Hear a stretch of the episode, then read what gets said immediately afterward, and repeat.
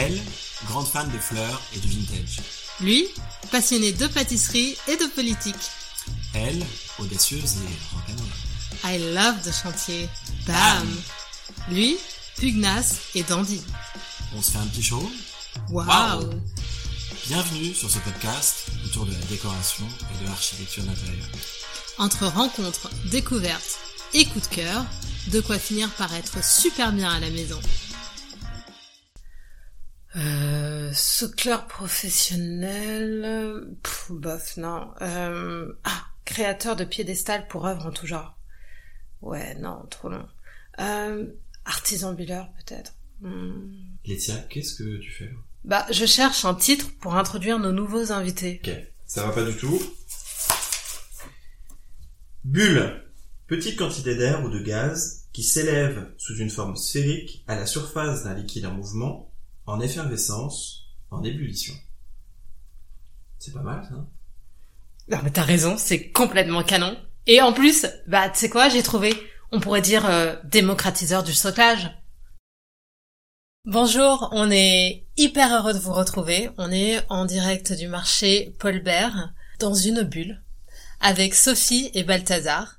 En venant, je me disais que c'était marrant parce que notre premier épisode, on avait rencontré cette céramiste qui était en train de buller, et aujourd'hui, on se retrouve encore dans une bulle. Je pense qu'il y a quelque chose de très léger dans notre podcast. Donc bonjour Sophie, bonjour Balthazar. Bonjour. Est-ce que vous pourriez commencer par nous parler un petit peu d'histoire de la bulle? Ok, bah c'est euh, mon père qui a créé en fait cette euh, micro-entreprise euh, il y a 40 ans, parce que j'avais 40, j'ai j'ai 40 ans, et donc euh, c'est quand je suis né. Et au départ, il était, euh, il était restaurateur opus, donc il vendait des sandwichs, euh, et progressivement, il est rentré euh, à travers diverses rencontres dans, le- dans, le- dans la fourniture de, de matériel pour les antiquaires et brocanteurs. Et de voilà, et ça s'est fait comme ça. Et au départ, on était vraiment, euh, il n'y avait pas de, de lieu physique euh, comme vous êtes actuellement, mais on avait un camion, un B90 Renault, voilà, qui a tourné pendant 30 ans, euh, jusqu'au million de kilomètres. Et on faisait toutes les brocantes, euh, salons d'antiquaires de Paris, puis de France, euh, dans, à l'est, au nord, à l'ouest, partout. Ouais, c'est parti comme ça euh, au départ. Parce qu'il y avait une vie où il voulait en gros travailler euh, six mois et puis se reposer six mois. Enfin, faire d'autres choses, euh, voilà, en profiter de sa, de de sa vie euh, au maximum. Et c'est le, le- ce travail lui correspondait bien parce qu'il y allait autant dans des petits villages que des grosses villes, que des zones d'activité, que en même temps il rencontrait des gens euh, très très variés de de Paris, de la campagne, euh, de, de des industries, de l'art, de voilà, c'est parti comme ça. Et puis moi, je me suis rattaché progressivement à l'entreprise jusqu'au moment où on l'a repris, euh, je crois, dans les années euh, 2010, 2015. Totalement. Et après, Sophie, euh, donc euh, ma collaboratrice et compagne, euh, est arrivée il y a 5-6 ans, il me semble, euh, dans la société. Voilà. Et après, on- en gros, mon père, il a planté, euh, les ra- il a mis les racines et euh, le tronc, et nous, on a mis tous les branchages et tous tous les grosses branches. Et, et voilà. Euh, En rentrant dans, dans, dans l'atelier euh, boutique, euh, j'observais que dans le logo de la bulle, il y avait un, un petit chameau. Est-ce que tu pourrais euh, nous raconter l'histoire Voilà, donc c'est ce un dromadaire. Le dromadaire Ah, c'est a un une dromadaire. bosse. Ah, ouais, c'est le chameau. a une bosse. C'est vrai. Mais c'est bon. Euh, bah, il aimait beaucoup le, bah, la, la- symbolique du dromadaire. Bon, il se trouve qu'il il s'est inspiré du dromadaire de Camel. Bon, écoute, parce que c'est un dromadaire, pas parce qu'il fumait, parce qu'il fumait pas. Mais euh, et donc euh, on a gardé ce logo pendant euh, jusqu'à il y a encore deux trois ans, qui évoquait très très bien le fait d'être son père un peu gros, donc enfin une, une, une bonhomie, enfin pas gros, il y a une bonne bonhomie comme les dromadaires, avec une forte très forte résistance au temps. Et donc le dromadaire nous correspondait bien. Et puis il aimait bien la symbolique de la caravane dans le désert qui, euh, qui marche comme ça, comme lui avec son petit camion. euh, se déplacer en fait euh, dans, dans toute la fin. En fait, le, le déplacement et les kilomètres euh, lui faisaient, enfin lui ont jamais fait peur. En fait, au contraire, il adore ça, un peu comme le dromadaire, euh, voilà, qui Voilà, marche avec dans le une désert. certaine euh, lenteur. On n'a jamais fait un, Voilà, a Paris, parce qu'on avait beaucoup à Cannes. On Ouais. n'a jamais fait un Paris-Cannes en moins de deux jours et demi, trois jours. jamais. Enfin, même encore donc maintenant. C'est euh, l'itinérance, quoi, vraiment. Voilà, euh, voilà, mais progressif, euh, très lente, euh, en profitant des étapes, des moments. Ouais, et nous, on a supprimé le dromadaire parce que du coup, c'était plus vraiment en corrélation avec notre activité, parce que maintenant, on est beaucoup plus sédentaire. c'est plus les gens qui viennent à nous. Mais on a conservé, si vous regardez bien dans le logo, un petit point entre deux entre deux U. entre deux deux, croix- deux deux parenthèses un petit peu. Ouais, dans le U. En fait, donc il y a l'itinérance. Donc on- nous, on a une forte connexion aussi avec euh, le monde Touareg, en fait, qui utilise beaucoup le point. Et donc euh, dans le dans le nouveau logo, il y a- on a conservé le point. Alors c'est un comme la caravane, c'est- l'itinérance, enfin voilà, le, le dromadaire et tout ça. Et le point, ce c'est un mot-là. caractère tamashek qui est le qui est l'écriture euh, des des Touaregs. Parce qu'en fait, on, Donc ça c'est vraiment euh, quand on cherche dans le détail, Ah, détail. voilà, passionnant, tout est, ouais. euh, Voilà, et donc euh, mon père était un peu déçu qu'on retire le Ouais. dromadaire. Mais quand on lui a dit qu'on avait fait le point euh, Touareg, il était content. voilà. Parce que c'est Oui, à un moment, voilà, le dromadaire, ouais, enfin, bon, malheureusement, je sais pas, correspondait plus à. Il fallait faire un peu évoluer, un peu moderniser, en fait, euh, le... ouais. ça. On a fait appel de plus en plus à des, des professionnels et à, donc, euh, bon, le dromadaire camel. Enfin, c'était moins, voilà, moins dans l'air du temps. Donc, on a conservé les bulles, euh, le point euh, Touareg et voilà, en essayant de créer un décor, un logo un peu plus, euh, un peu plus moderne, en fait. euh, c'est ça. Au bout de 40 ans, on a modernisé le, le logo, quoi. en Oui, fait. puis il y en a certains qui nous a pris qu'avec, donc ça, ça c'était plus trop à ouais, voilà, c'est ça. En fait, c'était, euh, c'était vraiment, ouais, tourner un peu, une, enfin, une page, mais euh, bon, voilà, pour montrer qu'on avait un peu Continuité. évolué, quoi. D'ailleurs, à propos euh, de ça, de cet héritage, comment est-ce qu'on en vient à s'approprier euh, quelque chose qui nous a été transmis par euh, bah, donc par ton père. Euh, Est-ce que toi, tu tu y as été par devoir ou plus parce que à un moment tu t'es dit ah ouais c'est ma passion, j'adore euh, ce qu'il fait et je me vois complètement faire ça. Et toi, Sophie, pareil, quand tu euh, as intégré l'entreprise, tu t'es dit mais oui c'est ça que je veux faire et pas autre fait, Moi, j'ai toujours travaillé avec mon père depuis que j'ai euh, zéro. Enfin, depuis que j'ai euh, à trois ans. euh, apparemment, j'étais encore, j'étais derrière lui avec des rouleaux de bulles ou des choses comme ça. On a vu la, la pose mannequin, euh, la redoute. Ouais, c'est ça. Ton père. Ouais. Et j'ai toujours fait de l'argent de poche, vraiment à partir de 15 ans. J'ai toujours travaillé avec lui. Après, j'ai fait des études d'histoire de l'art où, j'ai rencontré euh, Sophie. Sauf que moi, j'étais assez mauvais en histoire. J'étais passionné, mais assez mauvais euh, en histoire de l'art. Et à un moment donné, vers 22, 25 ans, je faisais de l'histoire de l'art, je travaillais, etc. Puis à un moment donné, je me suis dit, bon, en histoire de l'art, à moins d'être un cadre, tu, c'est compliqué de faire une, enfin vraiment d'être, euh, d'utiliser ce- ces études pour avoir un métier. Donc euh, naturellement, je suis rentré de façon progressive. À un moment donné, j'ai décidé de rentrer dans l'affaire. Ouais, ça s'est passé comme ça. Et toi, Sophie? Et moi, euh, bah oui, donc on a fait des études d'histoire de l'art. Toi, t'as as baigné effectivement toujours un peu dans le milieu de, de l'art. Enfin, sa grand-mère, elle faisait aussi beaucoup de poterie. Enfin, c'est, on est, ouais, dans nos familles, on a toujours été un peu dans ces milieux-là, quoi. Moi, j'allais beaucoup au musée. Enfin, voilà. Donc après, j'ai fait histoire de l'art. Après histoire de l'art, bon, j'ai travaillé dix ans euh, à la Cité des Sciences. Et puis à un moment, euh, je tournais un peu en rond à la Cité. Et, euh, et puis on s'est dit, bah pourquoi pas euh, intégrer euh, la bulle, sachant que moi j'avais fait en parallèle des études aussi de marketing. J'ai fait 18 mois de marketing. Et donc voilà, en fait, c'était arrivé un moment où la bulle, en fait, si on n'injectait pas, en gros, ouais, de la com, du marketing, euh, un site internet qui tient la route avec quelqu'un qui est dédié vraiment à ça, en l'occurrence moi, euh, le, le truc allait plus ou moins péricliter en fait. Euh, il fallait un moment, voilà, investir, euh, investir là-dedans. Et donc euh, voilà, ça s'est fait, euh, ça s'est fait En assez fait, naturellement. euh, Les idées étaient là, le concept Ouais, était mais là, mais pas la après, euh, en tu fait, peux hein. pas vendre si, si t'es pas connu. Et donc ça. Internet, ça, ça a démultiplié. Euh. On travaillait beaucoup avec un réseau déjà, Ouais. mais, euh, ça a réussi. ouvert énormément euh, le chiffre d'affaires et, et de, de connexions externes, Mm. Qui après refont d'autres bébés comme avant. Voilà. Parce qu'avant, on faisait beaucoup des salons des salons d'antiquaires. En fait, on dupliquait la boutique euh, sous forme de salon. avec des stands. Enfin Des voilà, stands. ça demandait une logistique aussi C'était quand même énorme, assez, euh, ouais. compliqué quoi. Porter avec Donc des ça permettait de créer ouais. un réseau, tout ça, mais, euh, mais c'était tellement fatigant, tellement épuisant que euh, même en vie de couple, avec les enfants, ça devenait compliqué. Et euh, du coup, c'est Internet qui a remplacé les salons. Et, euh, Puis surtout avec le, le Covid et tout ça, les salons sont arrêtés. Et puis c'est moins des, il n'y a plus trop de salons d'antiquaires, de gros Non, salons d'antiquaires à Paris, avant, un petit peu avant. ouais. Ouais. Avant, il y avait vraiment euh, tous les deux, trois mois un gros salon d'antiquaires à, à Paris.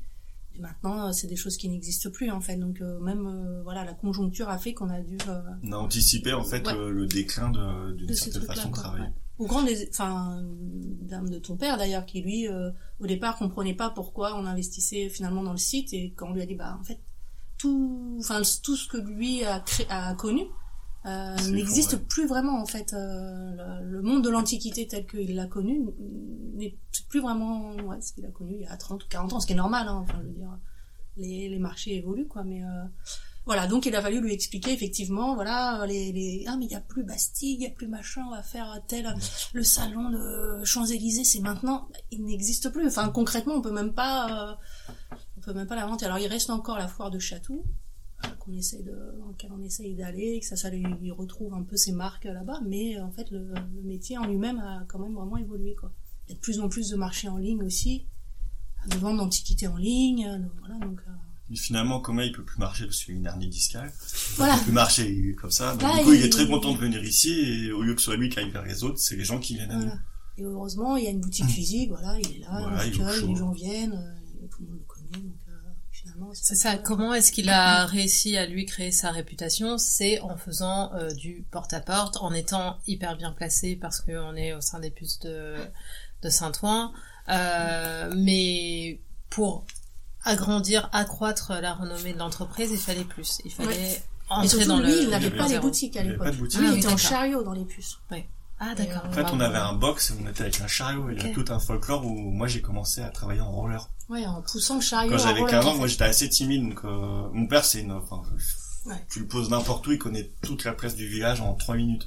Enfin, c'est une, personnalité assez exceptionnelle dans dans la communication et pour. euh, Enfin, c'est votre meilleur ami en 30 secondes. Enfin, pas sur la vie, mais euh, et voilà. Et donc moi j'étais un peu plus timide et, et la façon de me faire accepter par ce ce milieu qui est quand même un milieu assez. euh, Enfin, il faut être euh, coopté. euh, c'était d'être en roller. Parce qu'en roller, j'impressionnais un peu les gens Hmm. sans, sans être obligé de parler. Donc c'était très bien. Et j'étais accepté, je pouvais aller dans des boutiques où il y avait pour des, des, des dizaines de milliers d'euros en roller, parce que moi j'avais une certaine maîtrise euh, aux puces et je suis le seul à être autorisé à faire du roller dans les puces. Un peu comme dans les supermarchés, il y a une similitude. Bon, je me suis, à un moment, je me suis fait très mal, donc j'ai arrêté le roller, et maintenant j'ai trottinettes électriques depuis euh, 7-8 ans, mais je suis le seul à pouvoir rentrer euh, de façon motorisée euh, à roulette euh, dans les puces. Et donc c'était pas ça la question initiale.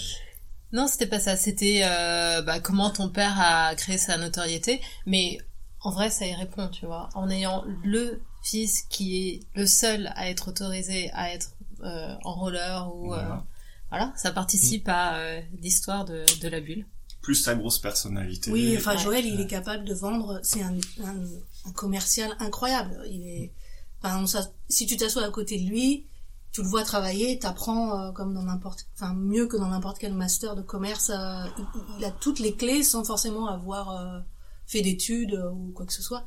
Il a toutes les clés du commerce, c'est incroyable en fait. Donc voilà, donc c'est une personnalité qui peut être très attachante aussi pour les pour les clients, pour les gens, et surtout c'est une personne dont on se souvient en fait. Quand on l'a rencontré, on s'en souvient. Donc si on s'en souvient, comme lui-même incarne en fait la bulle, bah en fait on se souvient de la bulle, et donc le truc s'est fait un peu comme ça. Ah mais oui, c'est ton père qui vend de la bulle, c'est euh, ah mais c'est toi. nan, nan. Voilà. Et en France, on en rencontre encore quand on se balade. euh, ah mais attendez, je vous connais, père. je- j'ai connu ton père. Parce qu'on avait beaucoup dans les salons, on avait des petits chariots et on vendait euh, autant des emballages que des chemises en soie, que des euh, que des gadgets. C'était un camelot en fait. C'est vraiment dans les peut-être un des derniers camelots mob- mobiles, on va dire. Parce qu'après lui, ce qu'il adore, c'est aller à la foire de Paris voir les gens qui vendent des, des objets comme ça, en- même sur les marchés, qui vendent des trucs pour les casseroles, pour les... Ça passionne en fait. Il achète toujours des choses euh, par empathie avec ces gens-là. euh, voilà, mais sur un créneau très précis. Si on revient sur le donc le, le cœur euh, de de métier de la bulle, donc c'était l'emballage. Mhm. Et il y a toujours une activité d'emballage Ouais. et à côté d'accessoires pour les antiquaires sous forme de soit des objets pour soulever les meubles qu'on appelle des crochets, soit des panneaux il y avait écrit euh, achat, vente, débarras, etc. Et après progressivement des petits présentoirs en, en plexiglas grâce à une rencontre à un, un fournisseur de, de présentoirs. Donc il y a toujours eu euh, le présentoir depuis quasiment le début, emballage, présentoir. Et euh, voilà, ça s'est fait comme ça. euh, Et ensuite, comment s'est fait le, le développement vers les autres produits et services? Voilà, alors moi quand j'avais euh, 18-20 ans, on n'avait pas encore de boutique, mais on nous demandait toujours de, on nous demandait souvent de, dans nos plexiglas de faire un petit trou pour mettre une tige. Mais moi j'étais pas du tout manuel, je savais vraiment rien faire de mes mains. Et un jour j'ai chiné aux puces perceuse à colonne que j'ai acheté derrière euh, 50 euros par hasard et j'ai su faire un, un, trou dans une base en plexi. Donc euh, voilà, mettre une tige et à partir de moment-là, tu avais le concept entre la base, la, la structure et l'objet qui se mettait dessus.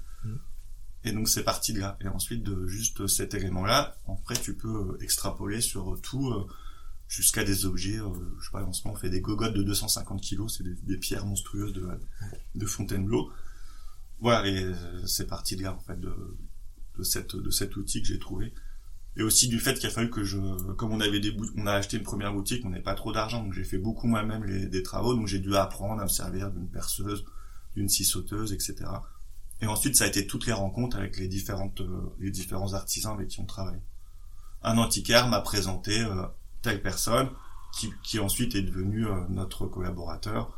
Donc chez le client, je prends l'objet, je, je, sais à peu près ce qu'il veut. Ensuite, je, je donne à notre l'artisan avec qui on travaille, qui nous le renvoie, et on modifie parfois ou pas son présentoir. Et, voilà, c'est parti beaucoup de, de rencontres en fait. Est-ce que tu peux, enfin, est-ce que vous pouvez pour celles et ceux qui vont nous écouter, euh, nous décrire les différents types de, présentoirs que, que vous fabriquez aujourd'hui différents matériaux ben, On a des présentoirs euh, qu'on va appeler standards, c'est-à-dire des présentoirs euh, plutôt en plexi, faits par des entreprises. Voilà. Ça, donc ça, on les vend en ligne, par exemple. Donc ça, c'est vraiment pour tout type d'objet. Ça va de l'assiette à l'éventail, au masque africain, enfin, voilà. Ensuite, on va avoir des socles plutôt sur mesure. Donc, on, là, donc, euh, bah, on les a en acier, en laiton.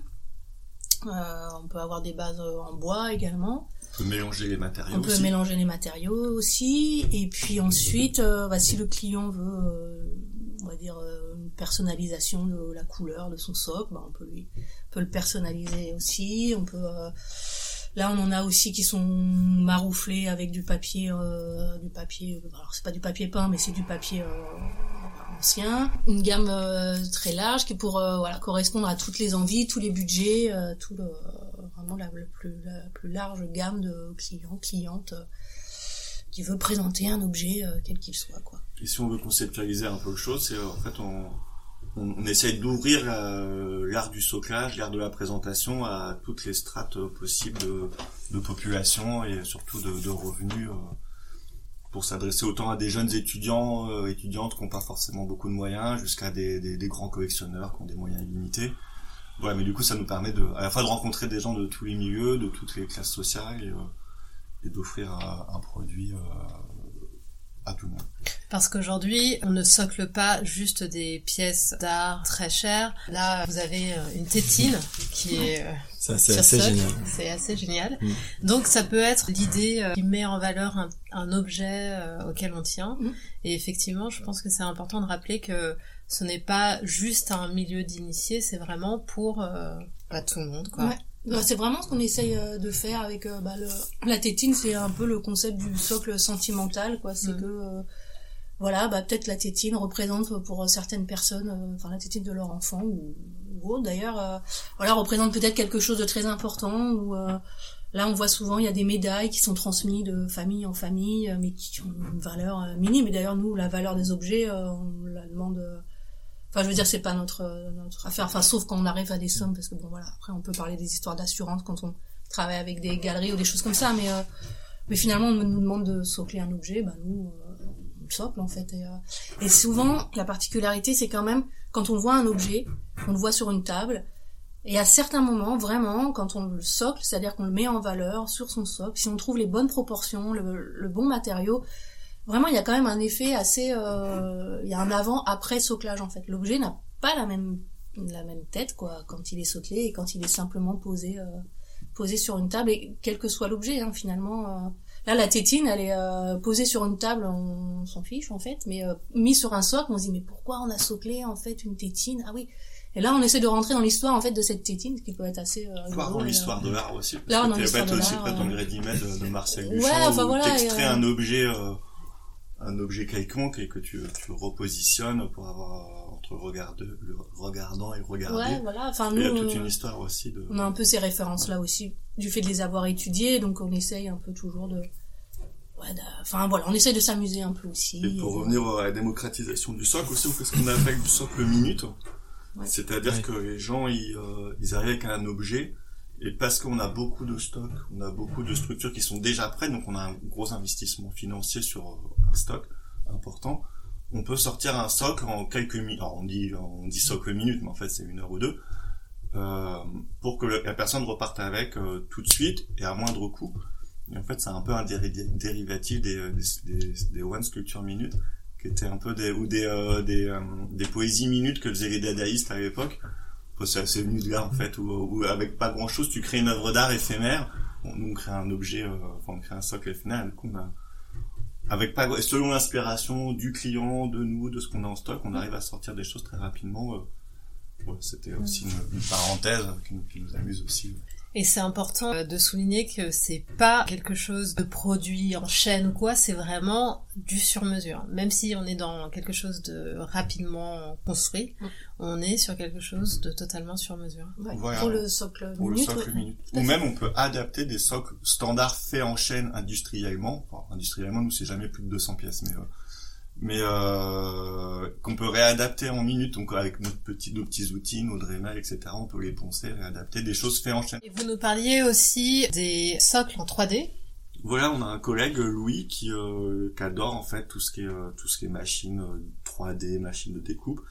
Donc du coup, à force de, de travailler avec lui, on s'est dit qu'on pouvait développer des socles en 3D. Et là, concrètement, on a eu un client qui avait un masque finlandais d'une artiste plasticienne euh, qui fait des performances. Et c'est un, un masque qui pouvait pas tenir euh, sans un volume qui représente la tête. Et le client a dit comme ça en rigolant, euh, ah, vous pouvez me faire une sorte de tête en 3D. Et on a fait chiche. Et, euh, et donc Louis a modélisé euh, d'abord en, en, en visuel 3D, euh, il a choisi la forme de, de la tête que le client voulait, et puis finalement on l'a, imprimé et on a créé une structure murale pour mettre pour que le masque recouvre la tête en 3D qui est très stylisé comme vous pouvez pas voir justement, je peux vous décrire. Et, euh, et voilà, et ça du coup ça nous a donné beaucoup d'idées. Au client on lui a fait euh, un dixième du prix que on aurait dû lui vendre, mais on, il on l'a dit, on, comme ça ça vous permet de participer à l'aventure 3D de la bulle qui va être un prochain axe de développement, euh, en tout cas pour euh, dans le futur. Bon, les coûts sont extrêmement prohibitifs pour l'instant, mais euh, parce qu'il faut savoir qu'une tête comme ça, on, nous, on- si on la fait produire par un sous-traitant, ça vaut 900 euros, donc euh, prix d'achat, donc imaginez le prix de revente. Bon, là, le client, l'a fait 250 euros, mais euh, ça nous a permis de, De mettre la- le pied à l'étrier. Ouais, de mettre le pied à l'étrier sur des pièces un peu conséquentes. Voilà. Donc ça, oui, ça, cette année, on va essayer de faire plus de, de choses comme ça, de trouver des, des solutions pour, euh, pour. dé- Déjà, on fait des prototypes en 3D, qu'après on fait, on fait sérialiser par, euh, par nos fournisseurs, mais ça nous permet de, de passer de, du visuel, enfin de l'idée au visuel au, à la 3D et après à, à l'industrialisation. Mais après, en sur-mesure, il y a moyen de, de développer quelque chose. On est entouré, enfin il y a un objet qui est emblématique, ce qu'on appelle les globes de mariée. Mhm. Est-ce que euh, vous pourriez revenir sur euh, l'histoire de ces globes de mariée? L'histoire en lui-même du globe de mariée? Ouais, donc en fait le globe de mariée euh, c'est un c'est un objet donc c'est une cloche en verre avec une base euh, en bois généralement euh, avec des des doucines en fait et euh, et ça ça s'est développé pendant un siècle à peu près euh, on va dire euh, 1000 1850 1950 grosso modo.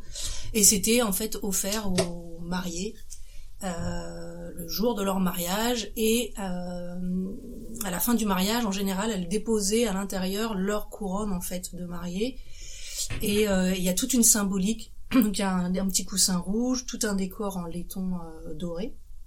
Et chaque euh, petit élément qui est euh, sur le fait euh, en laiton à l'intérieur du globe a une signification donc par exemple il y a souvent une colombe parce que la colombe c'est le c'est le symbole de la fidélité. Les miroirs, c'est le reflet de l'âme, en fait. Donc c'est, je sais pas non plus n'importe quoi.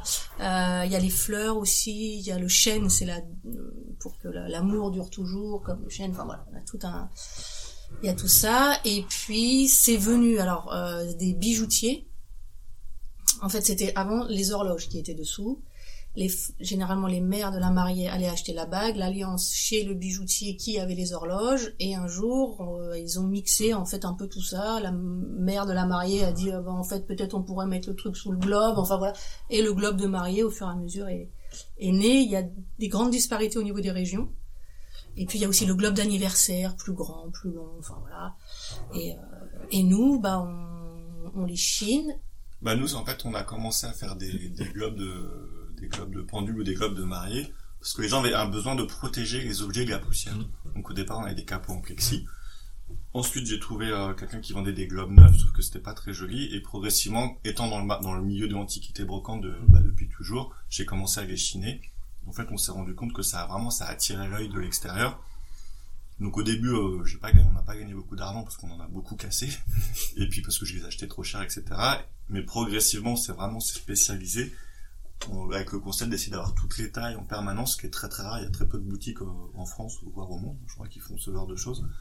Donc on a développé une clientèle, euh, on a assez bien référencé sur internet aussi là-dessus, qui viennent nous acheter des globes soit parce qu'ils ont cassé, soit parce qu'ils veulent quelque chose d'un petit peu original pour protéger leurs objets. Puis en même temps, ce qui est marrant pour nous, c'est que c'est un peu une chasse au trésor, c'est qu'on on va quelque part pour vendre du bulle et on revient avec des globes. Après, il y a aussi l'imaginaire du globe, donc de la bulle, on s'appelle la bulle, on la boucle est bouclée. J'ai eu un petit coup de cœur, et ça c'est parce que mon papa est électricien, sur la lampe Wood. Est-ce Ah, que vous oui. pourriez nous parler de la lampe Wood et de euh, pourquoi est-ce que vous la proposez aujourd'hui? Est-ce que c'est une demande de votre clientèle? Ou alors est-ce que c'est vous qui vous êtes dit, de par vos formations euh, en école de l'art, c'est l'objet indispensable de chaque euh, passionné d'art? Les lampes de wood, ça fait assez longtemps qu'on en vend. C'était mon père au début qui avait eu cette idée, il me semble. Parce qu'au départ, bah, parmi tous les gadgets qu'il a vendus, euh, il a vendu des, chemises en soie, des ventilateurs euh, d'été avec euh, diffuseurs de parfum, euh, des sécateurs à plusieurs, à- enfin démultipliés. Et un jour, on est tombé à faire de Paris sur un fournisseur de micro lighting, donc de petites lampes pour avoir toujours une petite lampe de poche. Avant le portable et la lampe, on vendait des mi- du micro et des toutes petites diodes très puissantes. Que tu mettais sur ton porte-clés, en Oui. fait. Ouais, voilà. Ouais, je me souviens. Ouais. Ou pour Et, la euh, serrure de la voiture. tout à et fait. tu mettais, euh, Voilà. Et ce fournisseur-là, qui est un fournisseur français euh, très sympathique, avait aussi des lampes de... alors, ils appelaient pas ça lampe de boue, mais des lampes pour la police, pour voir les taches de sang, de sperme, etc. pendant les, euh, les investigations. Et par euh, déconstruction, on- ces lampes, en fait, on s'est rendu compte qu'elles pouvaient servir aussi à, à voir les restaurations sur les tableaux. Et comme euh, un deux clients dû nous dire ah t'as pas une lampe de wood, notre fournisseur ah oui j'en ai, pouf la connexion s'est faite et on a commencé en vendre. Et euh, de façon assez euh, ouais beaucoup. Sauf que là pendant le Covid il a fait euh, faillite ce fournisseur sans doute enfin et, et on a retrouvé un autre fournisseur de lampes de wood très performante et je crois qu'il y a aussi un effet euh, télé parce que sur euh, l'émission euh, Affaires conclues et l'émission, on, on se connaît très bien, donc ils nous ont acheté souvent des lampes de wood pour l'émission, qui ils s'en servent pour, euh, bah, pour leur truc, quoi. Et du coup, on en vend de plus en plus à des particuliers qui sont pas notre cible de base pour ce genre de produit. Est-ce qu'au-delà des particuliers qui adorent chiner et qui vont prendre leur lampe de wood un peu pour faire des enquêtes sur ce qu'ils achètent, vous pouvez nous dire un mot sur les vétérinaires? Oui, alors euh, Les autres utilisations de la lampe de wood. Alors ça c'est euh, alors c'est c'est pas très glamour.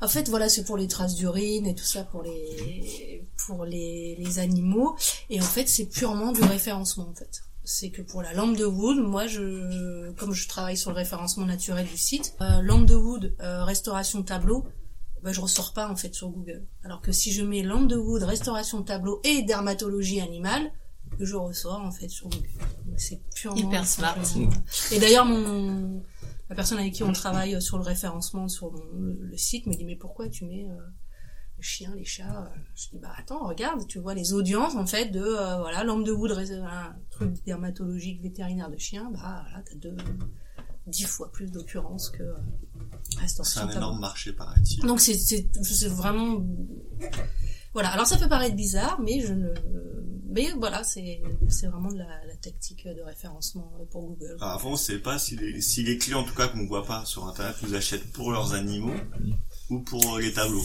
Bon, C'est plus trop notre problème. on fera une étude un jour, C'est ça. un peu plus poussée.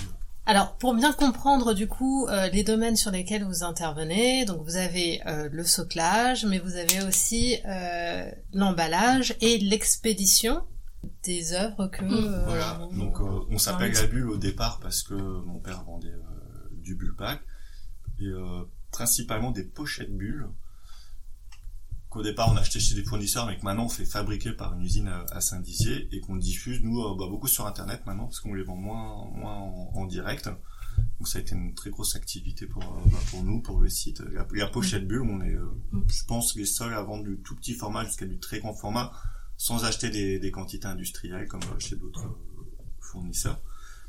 Euh, et pour nous, l'emballage aussi aux puces, parce qu'on est situé au, cœur des puces.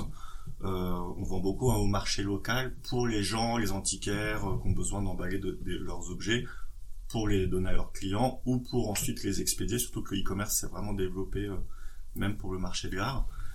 Et pour nous, c'est une grosse activité de vendre du matériel d'emballage, mais aussi de, de faire du présentoir, de l'emballage sur mesure, qui est assez complémentaire aussi avec le présentoir, parce qu'on a des grosses entreprises de type Longchamp, par exemple, qui nous font faire des présentoirs, euh, là c'est par 500 pièces, euh, 2000 pièces, et ils passent par nous parce qu'aussi ils aiment bien no- notre façon d'emballer chaque objet avec aussi un étiquetage pour que ce soit euh, envoyé aux quatre coins du monde euh, et qu'il n'ait rien à faire euh, derrière en, emballage. Oui, des fois, ces activités-là sont séparées, en fait. Il y a une entreprise qui fait l'emballage, une entreprise qui va faire le socle, et nous, en fait, on propose le- Voilà. les deux en même temps. Voilà. C'est très bien aussi pour vendre les globes en verre, Ouais. parce que c'est des verres qui sont extrêmement fragiles et chaque euh, donc on, on- chaque globe inclut dans le prix un emballage adapté au, au client. Oui, c'est-à-dire qu'on Pour pouvait pas se permettre, en fait, de vendre des globes ou de vendre des, des socles avec des, des pièces dessus, euh, sans proposer un emballage. On va pas rendre, en fait, euh, l'objet comme ça, euh, bah, tiens, ton globe, je te le mets dans les mains, tu vas prendre le métro. Non. À un moment, il était un peu euh, obligatoire de créer un emballage sur mesure aussi pour euh, Voilà. que les gens puissent transporter leurs euh, leurs œuvres. Là, les, les céramiques qu'on a vues à l'étage, on va faire le socle. Bon, bah, on peut pas leur rendre comme ça, donc on va faire, pour pas que ça s'abîme, pour pas que ça se casse, même le, le socle en lui-même, ça, ça reste un objet fragile en lui-même aussi. Donc il faut qu'on propose aussi un emballage adéquat euh, Voilà. une fois qu'on le rend au client euh, aussi. Quoi. Et après, on a des services de livraison avec des coursiers, des partenaires, etc. Par contre, pour l'instant, ce qu'on refuse de faire, c'est de faire l'emballage et expédition. Ouais, ouais, ça devient compliqué. qu'on l'a un petit peu fait, mais c'est très Ouais. compliqué de gérer euh, les, les transporteurs comme UPS, DHL, etc. Après, ça c'est encore un autre métier, c'est de la logistique. Ouais, et Et logisticien, là, en fait, euh, avec les douanes, etc. Ça, ça nous dépasse un peu. On le fait que pour nos très très gros clients. Pour leur rendre service, mais on leur facture assez cher parce que ça, ça demande beaucoup de temps. Mais c'est en toute transparence. Euh, vous évoquiez tout à l'heure Longchamp. Est-ce que vous pourriez donner des exemples, parce que ça on, on l'imagine pas forcément, des exemples de d'expositions euh, pour lesquelles vous avez travaillé euh, à Paris ou même ailleurs en France? Alors, on travaille surtout pour les, soit les boutiques d'exposition, les boutiques des musées, parce que c'est encore un autre métier, le stockage dans les musées. Parce que là, tu es sur des pièces qui sont tellement euh, chères que ce sont des stockeurs qui ont vraiment des, euh, qui font que ça toute l'année, toute la journée, qui ont des garanties très spécifiques. S'ils prennent les objets, ils ont des, des blocos, en fait. Ou sinon, ils travaillent sur site. Oui, c'est ça. C'est-à-dire qu'on a, on nous a souvent demandé, des, certains musées nous ont demandé de travailler avec eux. Et euh, souvent, ils, nous, ils demandaient également la présence euh, tous les jours du socleur, en fait, sur place. pendant une semaine. Pendant une euh, semaine, voire un mois, des fois. Et ça, c'est quelque chose qu'on peut pas, qu'on peut pas faire, en fait. Voilà, Donc, comme- on fait le socle. Le maximum qu'on peut faire, donc on fait l'emballage le maximum qu'on peut faire, c'est venir l'installer. Des fois, peut-être avec le, le socleur avec qui on a travaillé, on va dire, voilà. Mais une fois que c'est installé, on s'en va. Et là, il n'y a pas de, on peut pas faire plus, en fait, euh, que, que ça, quoi. Voilà, mais après on, on, tra- on travaille euh, plutôt sur, donc, comme je disais, sur les boutiques des musées, parce qu'on a un partenariat, un, un de nos clients qui s'appelle RMN, c'est euh, c'est une entreprise qui euh, donc qui est plus ou moins rattachée à l'État, c'est pas très clair. Enfin c'est un, si c'est clair, enfin c'est euh, qui est rattaché à Oui, ils ont un statut, c'est la réunion des musées nationaux. Donc, ils ont le, la concession du Grand Palais, de la création des expos du Grand Palais. Ils ont ég- également une partie boutique. Et donc, ils ont la concession de certaines boutiques de musées, comme celle du Louvre, comme euh, celle d'Orsay, l'Orangerie, etc. Et 50 musées en France. Et 50 musées dans le reste de la France. Et donc, on travaille avec eux pour euh, la création notamment de socles. Alors là, c'est un peu standard euh, Pour, leurs sacs, pour leurs goodies, leurs porte-clés, etc. Donc ça, on leur fournit pas mal. Et après, sinon, on a des marques euh, comme Veja aussi, par exemple, qui nous demandent des fois de travailler avec eux pour la, certaines vitrines de leur euh, Longchamp. Euh, Qu'est-ce qu'on a d'autre Euh, Après, on a des architectes euh, d'intérieur comme Liègre. On avait fait aussi euh, travailler Alberto avec Pinto. Alberto Pinto.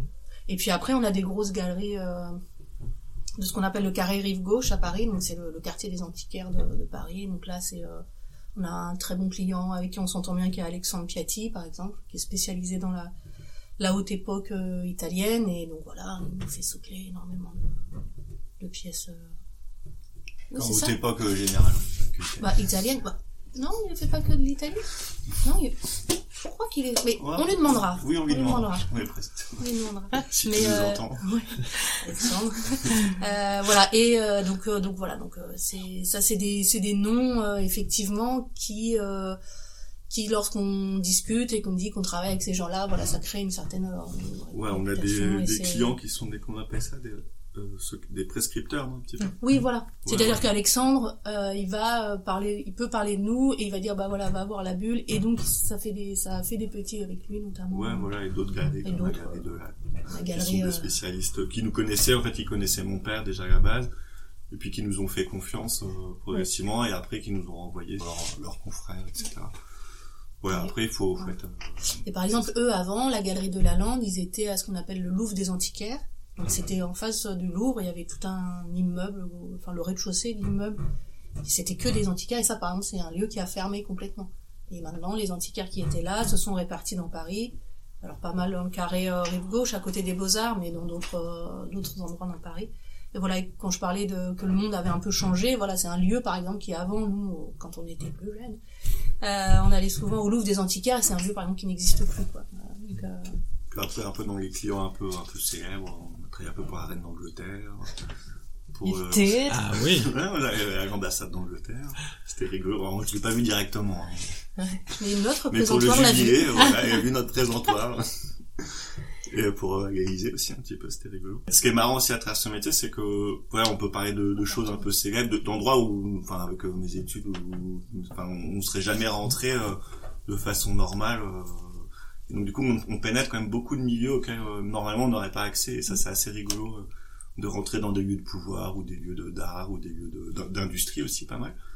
Donc c'est voilà, c'est assez, c'est assez marrant. de- Et en même temps d'être euh, dans la zone industrielle de je sais pas où, euh, de rencontrer des, des, de les puces, c'est un endroit qui est extraordinaire aussi, qui qui concilie une diversité de, de populations euh, magnifiques. Donc voilà, on s'amuse bien en fait. Moi, j'avais une question. Alors, euh, chacun, euh, vous pouvez avoir une réponse différente. Quelle est la plus belle pièce que vous ayez jamais euh, soclée? Bah là récemment, on a soclé un Christ en bois dont les jambes étaient en fait des plumes, enfin pas des plumes, euh, des vraies plumes, mais en bois, elles étaient sculptées et ça faisait comme un pagne en fait euh, euh, avec les, les, les, les bras ouverts comme ça. Là, j'avoue que tu t- tu t'en souviens de celle-là, ouais. J'ai trouvé cette œuvre absolument magnifique. C'était assez grand. Je suis pas très Christ d'habitude, mais là, euh, en fait, c'était le travail ouais, de la plume euh, sculptée en bois que j'ai trouvé. Puis ça sort d'où ce, ce Christ avec son pagne en plume? Enfin, je veux dire.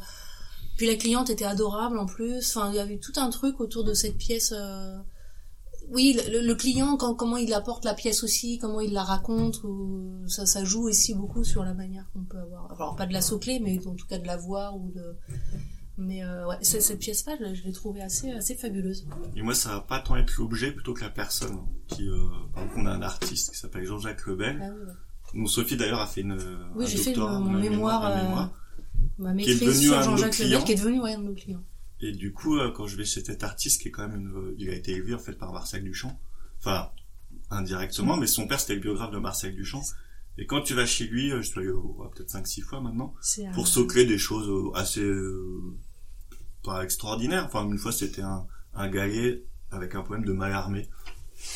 Mais bon, l'objet, est- enfin, c'est pas. euh, Je pense que l'objet est important pour lui. L'objet est très important pour lui, etc. C'était pour une exposition pour, le coup dans un musée euh, assez célèbre. Mais c'est plutôt ouais, cette rencontre avec cet artiste qui fait une jonction en fait entre le, le 19e siècle, le 20e siècle, le 21e siècle et qui est euh, c'est plutôt des, des ouais, plutôt des rencontres avec des gens que des objets. Alors c'est vrai que les gens les objets c'est pas que j'ai j'en ai tellement vu que j'ai j'ai tout le temps des émotions devant les objets mais j'ai pas un objet précis, c'est vraiment plutôt les gens euh, Jean-Jacques Lebel, oui, c'est quand même euh, quelqu'un. euh, quand moi, quand j'ai fait mon mémoire avec lui, oui, tu pénètres chez lui, tu pénètres dans l'histoire de l'art.